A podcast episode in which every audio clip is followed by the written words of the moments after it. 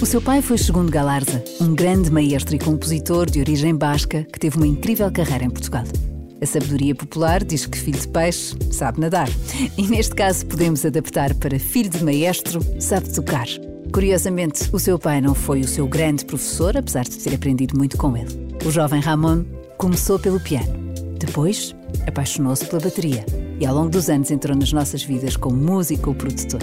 Fez parte da fundação da banda sonora do Rui Veloso, trabalhou com o Herman no Tal Canal ou em Hermanias, foi produtor e diretor musical da série Rua Sésamo, dos clássicos Disney e de vários álbuns fundamentais dos Chutes e Pontapés.